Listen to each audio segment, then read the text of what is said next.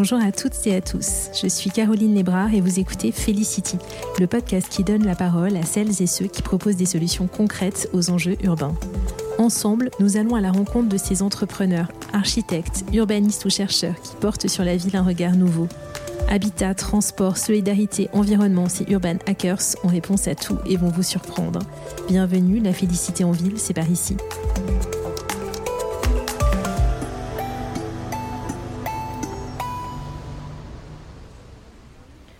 J'avais très envie en ce début d'été de donner la parole à des personnes lumineuses, qui nous amènent à penser la ville différemment. Et je ne pouvais pas trouver plus lumineuse, plus experte du changement et de la mobilisation collective que Sarah Durieux, directrice générale de Change.org France. Change.org, c'est une plateforme mondiale de mobilisation citoyenne, par des campagnes qui recueillent le soutien et l'écho médiatique et qui créent un pont entre les initiatives citoyennes et les élus et les résultats du taux de participation au premier tour des élections régionales me laissent penser que l'on a bien besoin de ces nouvelles voies de dialogue, de ces nouvelles formes aussi d'exercice de la démocratie. Alors changer la ville, c'est parti.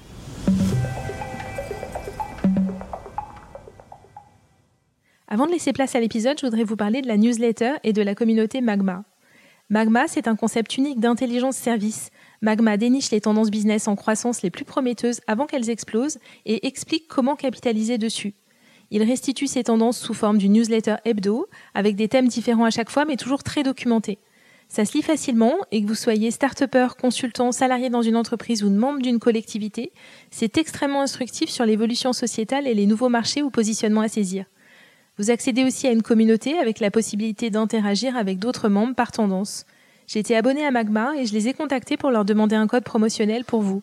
Si vous souscrivez avec le code Felicity, 50 euros sera déduit de votre abonnement annuel. Allez voir, c'est themagma.co.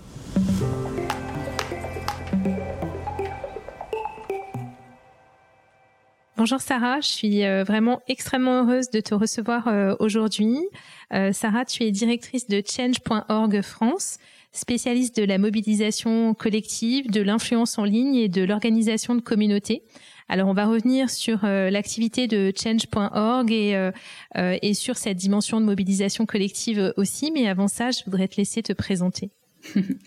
Merci beaucoup euh, de nous recevoir. Euh, je suis très contente de discuter également. Donc moi, euh, je suis originaire de l'Essonne, dans le 91, et je travaille depuis une dizaine d'années à aider des gens un peu, un peu partout en France à faire campagne sur les sujets qui leur tiennent à cœur.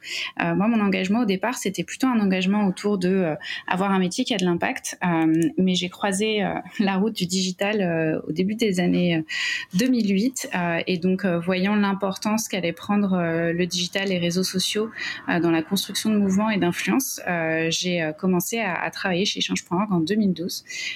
donc d'abord comme chargé de campagne. donc chargé de campagne, ça veut dire aider des gens qui lancent sur notre plateforme des campagnes de mobilisation citoyenne, leur donner des conseils sur comment s'y prendre, comment être efficace, comment avoir de l'impact. et puis au fur et à mesure des années qui ont passé, j'ai pris d'autres d'autres responsabilités, notamment le développement de de notre programme de soutien qui nous permet de maintenir la, plateforme gratuite pour euh, toutes et tous, euh, mais aussi euh, le travail de, de, management de maintenant l'ensemble de l'équipe de Change.org en France, qui est une petite équipe de cinq personnes. Alors effectivement, peut-être pour les personnes qui ne connaissent pas euh, change.org, déjà allez voir le site, mais euh, également on peut dire que change.org c'est 400 millions de membres dans le monde, donc c'est quand même assez euh, impressionnant. Et sur le site, j'ai trouvé cette accroche qui m'a beaucoup plu, des personnes venues de tous horizons qui lancent des campagnes, mobilisent des sympathisants et travaillent avec les décisionnaires pour créer des solutions. Alors ça c'est pour le, le moto, en tout cas ce que j'ai retenu du, du moto. Et il y a cette dernière partie en particulier qui m'a interpellée euh, sur euh, travail avec les décisionnaires pour créer des solutions. Est-ce que tu peux euh, nous en dire plus? Et euh, est-ce que tu as des exemples qui concernent des villes en particulier? Alors en effet, euh, quand on réfléchit campagne de mobilisation citoyenne, il y a un élément qu'on oublie souvent, c'est que pour que les campagnes aboutissent, euh, puisqu'on est dans une campagne d'influence, hein, on n'est pas dans des campagnes où les gens vont décider de mener des projets en autogestion ou en autonomie, mais bien dans des campagnes qui ont pour objectif d'influencer les responsables politiques et économiques à agir, euh, il y a un élément important, c'est le dialogue avec les personnes qui sont responsables. Et c'est pour ça que dans la manière dont on a construit le site change.org, il y a toute une partie qui est un outil en fait pour les responsables politiques afin de pouvoir créer un profil officiel, un peu comme sur Twitter, pour pouvoir répondre aux campagnes qui leur sont adressées et que donc publiquement ils puissent faire état de leur positionnement par rapport aux revendications qui sont formulées. Ça c'est important et c'est un peu l'évolution entre guillemets dans les campagnes de pétitionnement ou en général de mobilisation qui se passaient en dehors du digital, c'est qu'aujourd'hui ça donne la possibilité cet outil et, le digital à toutes les personnes qui ont signé la pétition de, voir en fait la réponse euh, du responsable politique et donc de pouvoir également commenter. Donc ça fait finalement euh, œuvre de concertation aussi, euh, puisqu'un responsable politique en particulier localement peut avoir l'opportunité non seulement de, répondre à une campagne de mobilisation, mais aussi d'évaluer bah, l'appréciation de cette réponse par les personnes qui ont signé la pétition et pas uniquement par la personne qui la porte. et donc ça c'est assez intéressant, je pense, pour nous permettre à toutes et tous d'évaluer pas seulement euh, des positionnements idéologiques, mais en gros euh, où est-ce qu'on peut arriver à faire converger des intérêts particuliers en un intérêt commun et comment aussi les responsables politiques peuvent avoir l'occasion d'expliquer un peu leur, leur réflexion, leur cheminement dans leur, leur réponse à ces mobilisations citoyennes. Donc nous, ça nous semblait vraiment important d'avoir cet outil-là, aussi parce que je pense que c'est un outil finalement d'une certaine manière d'éducation populaire, puisqu'on va travailler avec les lanceurs et lanceuses de pétitions à bien identifier qui sont les responsables euh, à qui ils doivent s'adresser. Et c'est vrai qu'on a tous tendance à s'adresser euh, toujours à notre président de la République qui, euh, certes, peut beaucoup de choses, mais il n'est pas forcément le plus la, personne la plus adaptée pour, pour formuler des demandes, en particulier au niveau local. Et donc, il y a tout un travail où on va faire réfléchir les gens qui lancent des pétitions sur les échelons locaux, euh, les échelons euh, régionaux, euh, les, échelons départementaux qui peuvent permettre de faire avancer leurs demandes et leurs campagnes. Et donc ça, c'est un, vrai outil, je pense, de développement de, la compréhension bah, de comment fonctionne notre pays, comment fonctionnent nos collectivités, etc. Alors effectivement, tu l'évoques, cet accompagnement des porteurs de campagne, il me semble complètement euh, clé. Et, toi, en plus, tu as commencé ton parcours euh, chez change.org par cet accompagnement. Est-ce que tu peux nous dire ce qui fait, d'après toi, le succès d'une campagne de mobilisation? Alors, il y a plusieurs ingrédients euh, qui font un peu. Euh, on parle souvent de comment est-ce qu'on va faire le buzz, mais en fait, ce qu'on oublie souvent et ce qui pour moi est vraiment l'élément principal et fondamental qui fait qu'une mobilisation fonctionne, c'est est-ce qu'elle est bien réfléchie euh, dans justement dans une perspective d'impact. C'est-à-dire, est-ce qu'on sait demander la bonne chose à la bonne personne? Qu'est-ce qu'exactement on veut demander? Qu'est-ce qu'exactement on veut changer? Et qui est la meilleure personne pour répondre à cette demande?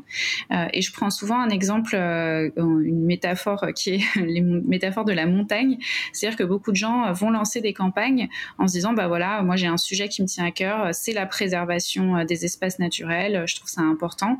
Euh, mais finalement, si je vais sur Change.org et que je lance une pétition en disant, euh, préservons les espaces naturels adressés à tout le monde, on peut difficilement faire avancer les choses. par contre, là, justement, j'ai un, exemple sous les yeux qui est très intéressant et très parlant. c'est une pétition qui a été lancée par une association locale qui demande en fait aux maires Christian Burle, qui est le maire de, de Peigné, euh, qui est le vice-président de la métropole ex-Marseille et aussi qui est conseiller régional, et qui lui demande d'éviter de euh, détruire un réservoir de biodiversité qui est classé, qui est au pied de la montagne Sainte-Victoire. Euh, et donc c'est ça, nous, qu'on essaie vraiment de, travailler avec les lanceurs et lanceuses de pétitions, c'est vous avez des sujets qui vous tiennent à cœur, vous avez des sujets qui vous importent, comment vous les transférez dans une demande concrète, réalisable et qui est adressée à la personne qui peut la résoudre. Et puis un autre élément qui, moi, me semble assez important.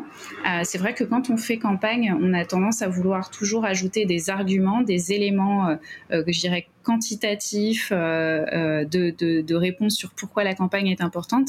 Et nous, ce qu'on voit, c'est que pour beaucoup de personnes qui vont signer la pétition, ce qui va faire vraiment le déclic de, vouloir s'engager sur la campagne, c'est euh, est-ce que les gens comprennent les enjeux, est-ce qu'ils peuvent se mettre dans une, une, une forme d'empathie avec la personne qui lance sa pétition et pourquoi ça lui importe? Et, et je prends, reprends toujours l'exemple de cette pétition que, que j'ai sous les yeux, qui, qui commence par cette pétition concerne toutes les personnes qui souhaitent préserver un réservoir de biodiversité et donc décrit exactement ce que ça veut dire ce, réservoir de biodiversité.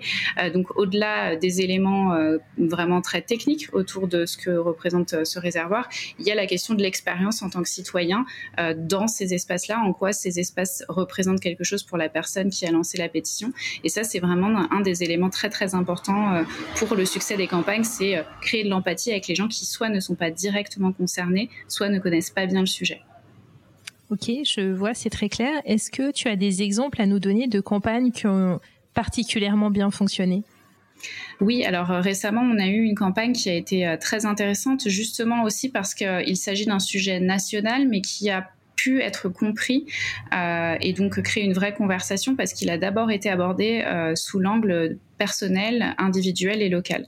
Euh, c'est une pétition qui a été lancée par un boulanger qui habite à Besançon euh, et qui, euh, donc, dans sa boulangerie, employait depuis quelques années un jeune mineur étranger, donc qui était en apprentissage dans sa boulangerie et qui s'est vu signifier une obligation de quitter le territoire français, donc parce qu'il venait juste d'avoir 18 ans et qu'à 18 ans, il n'était plus en fait couvert par notre réglementation qui protège les jeunes mineurs étrangers, donc il devait être expulsé.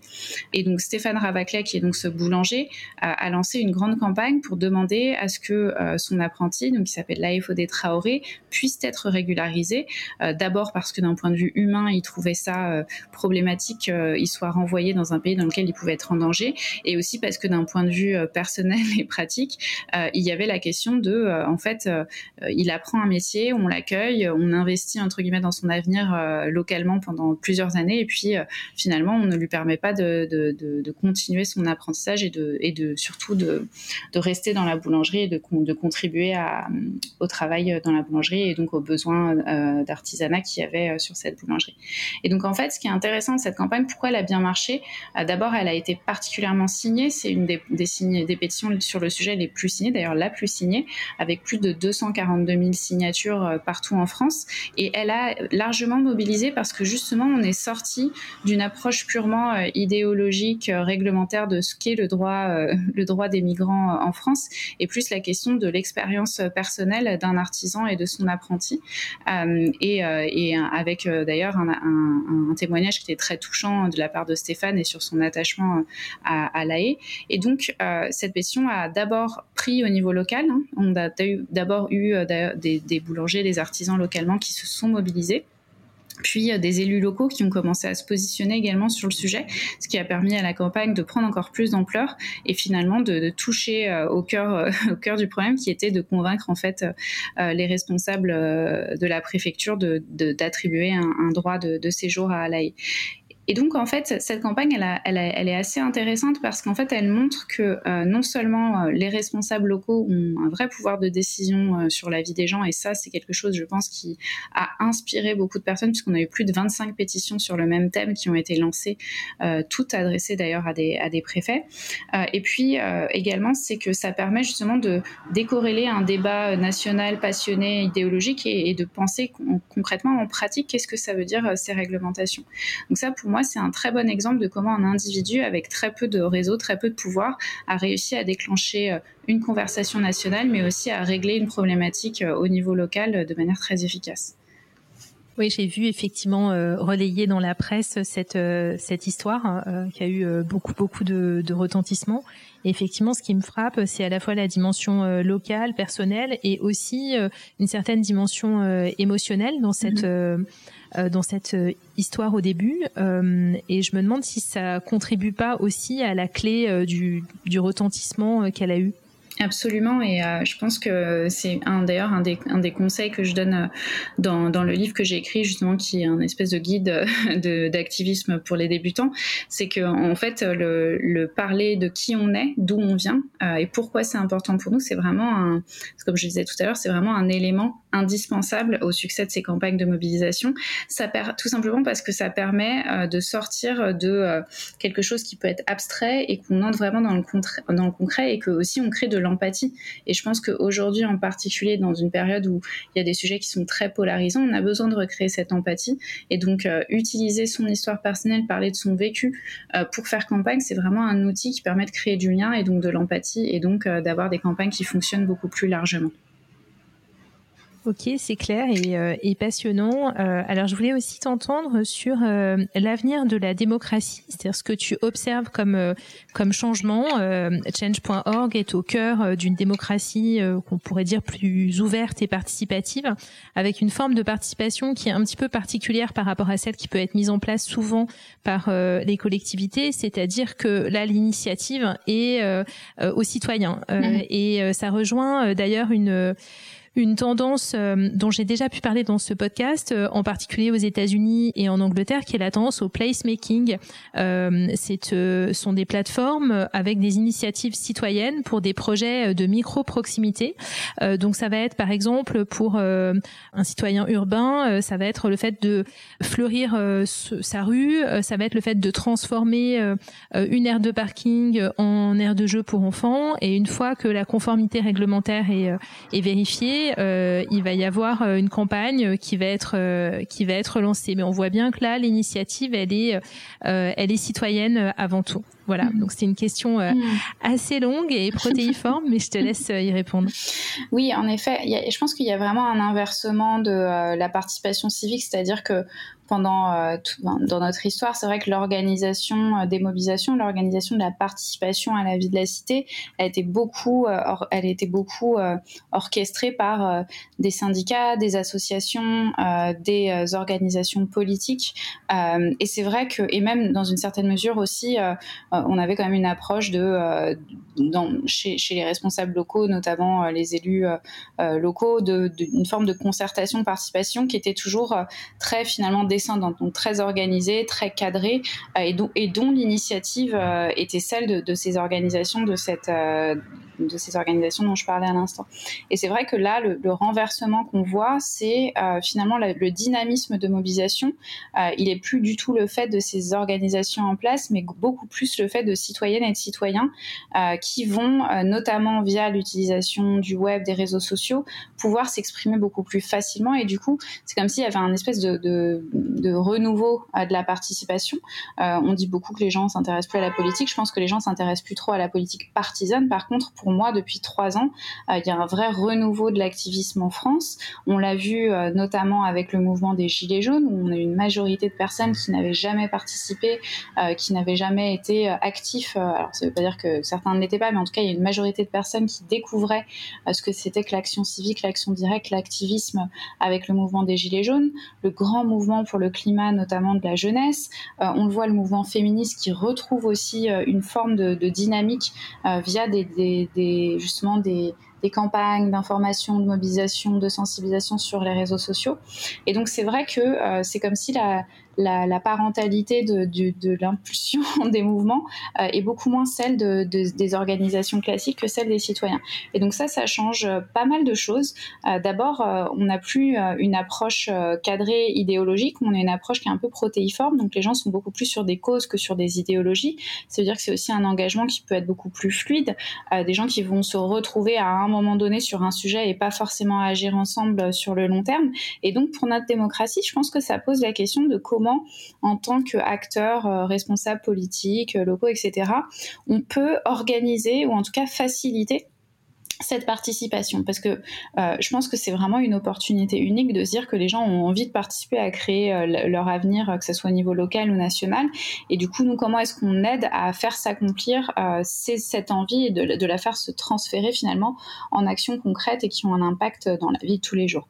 Et donc, je pense qu'aujourd'hui, il y a de plus en plus une influence, tu parlais d'influence américaine, il y a une influence qui revient en France beaucoup, euh, aussi parce qu'on a regardé ce qui s'est passé aux États-Unis autour des dernières élections euh, euh, qui ont eu lieu et, et, qui ont vu la victoire de Joe Biden. C'est le retour de ce qu'on appelle l'organisation de communauté ou community organizing aux États-Unis. Et donc il y a vraiment pour, pour pour idée de partir de euh, des gens, de partir de leurs besoins, de les aider à se rassembler et à définir leur agenda pour ensuite agir collectivement.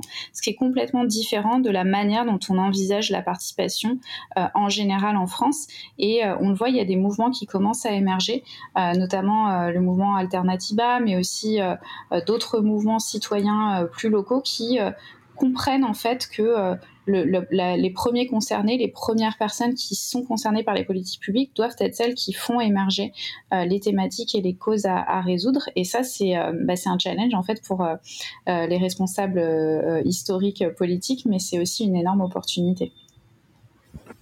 Alors c'est passionnant. Euh, dans l'avenir de change.org, euh, est-ce qu'il est prévu euh, d'associer des fonctionnalités de crowdfunding, c'est-à-dire de financement participatif, pour permettre aux porteurs de de projets ou en tout cas de campagnes de financer la suite de ces campagnes de mobilisation?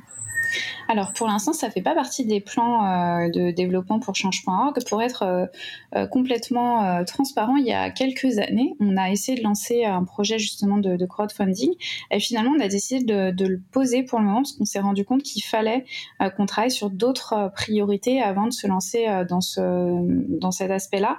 je suis pas certaine que ça redeviendra une priorité très rapidement. là aujourd'hui, notre grosse priorité, c'est de se dire on a réussi quelque chose qui est euh, génial pour la participation, c'est qu'on a une euh, représentativité euh, des gens sur la plateforme, c'est-à-dire que ça n'est pas un outil qui est réservé à que à quelques-uns. On a 13 millions de personnes qui utilisent la plateforme en France, on a plus de 450 millions dans le monde, donc ça veut dire qu'on a on a réussi ce pari d'amener des gens qui n'étaient pas forcément des gens habitués aux espaces de participation politique à faire de la politique finalement en lançant des campagnes et en rejoignant des campagnes. Maintenant, le gros enjeu, c'est comment est-ce qu'on euh, fait en sorte que ces personnes soient euh, le plus efficaces possible. C'est-à-dire que encore une trop grande, un trop grand nombre de campagnes qui sont lancées sur change.org euh, n'aboutissent pas ou même ne grandissent pas. Donc on se retrouve avec des gens qui vont par exemple lancer des campagnes, mais avoir des difficultés à trouver des soutiens, avoir des difficultés à savoir comment s'adresser à la presse, aux responsables politiques, etc. Et donc, on va vraiment mettre nos efforts euh, sur les prochaines années sur euh, bah, comment aider euh, ces lanceurs et lanceuses de pétitions et leur soutien à, obtenir gain de cause. Et donc, développer à la fois leur, leur capacité d'action, donc leur leur savoir-faire, leurs compétences autour du travail d'influence et de, de, campagne, mais aussi des outils directement sur la plateforme qui vont rendre leur campagne plus efficace, leur permettre de prendre de l'ampleur plus rapidement, leur permettre d'être identifiés par les responsables politiques plus rapidement. Donc ça, ça va être vraiment notre euh, priorité pour le moment. Et donc l'aspect crowdfunding, et c'est pas dans le, c'est pas dans les priorités absolues du moment. Ok, c'est clair. Est-ce que tu as des livres à nous conseiller? Et d'abord, est-ce que tu peux nous rappeler les références de ton livre? Euh, Oui, pas de souci. Donc, euh, mon livre qui est sorti en janvier 2021, c'est aux éditions First. Ça s'appelle Changer le monde, manuel d'activisme pour reprendre le pouvoir. C'est un livre qui euh, est très facile à lire, très accessible et surtout, c'est un livre pratique, c'est-à-dire que c'est vraiment, on lit et on apprend au fur et à mesure comment faire campagne et on a même la capacité avec des exercices en fin de chapitre de tout de suite mettre en pratique ce qu'on aimerait, ce qu'on aimerait euh, faire autour de sa campagne. Euh, d'autres livres qui me semblent vraiment intéressants euh, autour de cette question-là, on a, on a parlé de, community organizing tout à l'heure, et donc il y a un peu des, des livres fondateurs du community organizing, et je les trouve très intéressants, en particulier pour des personnes qui travaillent sur les dynamiques locales de participation. parmi les, les, les, pères fondateurs du community organizing, il y a Saul Alinsky, donc qui est justement la première personne à avoir euh, à la fois pratiqué et théorisé euh, la question du community organizing. Et donc euh, son livre qui est, traduit en français donc plutôt accessible qui est vraiment à lire qui s'appelle je cherche le, le, nom en français comment il a été traduit oui. Donc être radical manuel pragmatique pour radicaux idées pour radicaux réalistes, pardon, de Solalinsky, qui est vraiment une lecture absolument euh, indispensable quand on s'intéresse à l'organisation de communautés. Euh, et puis aussi, euh, justement dans la même veine, il y a un livre qui est assez intéressant qui est paru en 2020, euh, qui est un livre de Mathieu Magnodex qui s'appelle Génération Ocasio-Cortez, les nouveaux activistes américains, et qui raconte justement ce renouveau de la participation citoyenne aux États-Unis et comment ça peut inspirer aussi des dynamiques en France. Puis mon dernier, parce que c'est vraiment un livre qui est vraiment génial et que je vous conseille vraiment de lire parce qu'il est hyper hyper bien fait, hyper intéressant. Euh, c'est le livre qui a été écrit euh, par Jérôme Zonder, euh, qui raconte l'histoire de la barbe. Alors j'avoue, je suis féministe, du coup ça influence un petit peu mes choix de lecture. Et donc la barbe, c'est quand même une organisation féministe qui a un peu donner là quand il s'agit d'activisme en France. et donc le livre s'appelle La Barbe, 5 ans d'activisme féminin, qui a été publié aux éditions X en 2014. Eh bien, écoute, tu les présentes et tu les vends très très bien. Euh, moi, personnellement, je vais euh, me dépêcher de les commander tous les quatre. Euh, et merci beaucoup pour ces références. Si on souhaite te, te contacter, où est-ce qu'on peut le faire? Alors, euh, d'abord sur les réseaux sociaux, je suis assez réactive en général, euh, donc euh, sur LinkedIn, sur Instagram, sur Twitter, sur Facebook, un peu moins sur Facebook, mais en tout cas l'idéal c'est de m'envoyer un petit message, je, réponds quasiment toujours, et surtout n'hésitez pas à me, à me, taguer si vous mettez en place des dynamiques ou des initiatives de participation, de mobilisation, parce que moi ça me fait toujours un plaisir de découvrir ce qui se passe un peu partout en France sur le sujet. Bon, bah, je suis sûre que tu seras euh, multi-tagué. euh, la question rituelle du podcast pour finir, qu'est-ce que pour toi le bonheur en ville? Pour moi, le bonheur en ville, c'est euh, d'abord la question de la communauté. Ça me tient, je, reviens toujours au même, au même sujet. C'est euh, comment est-ce qu'on on, se rencontre avec les gens euh, à côté de qui on habite. moi, je réalise que on a besoin de recréer ce lien dans nos immeubles, dans nos quartiers, etc. Et que finalement, le Covid nous a donné cette opportunité de comprendre que, bah, quand on est enfermé chez soi, on réalise qu'en fait, on a plein de gens qui vivent juste à côté de nous et qu'on voit pas. Donc moi, par exemple, j'ai rencontré ma voisine de la d'en face, donc qui habite dans l'immeuble d'en face, mais comme on a du vis-à-vis, on s'est fait coucou, on a commencé à discuter. Donc moi, pour moi, le bonheur en ville, c'est retrouver une communauté et, commencer à se connaître et pourquoi pas agir ensemble. Parfait, merci infiniment Sarah. Merci. Merci d'avoir écouté Felicity. J'espère que l'épisode vous a plu, inspiré et surtout donné envie de créer une ville différente. Si c'est le cas, je compte sur vous pour le noter 5 étoiles et laisser un commentaire sur les plateformes d'écoute. Vous pouvez aussi partager l'épisode sur vos réseaux sociaux.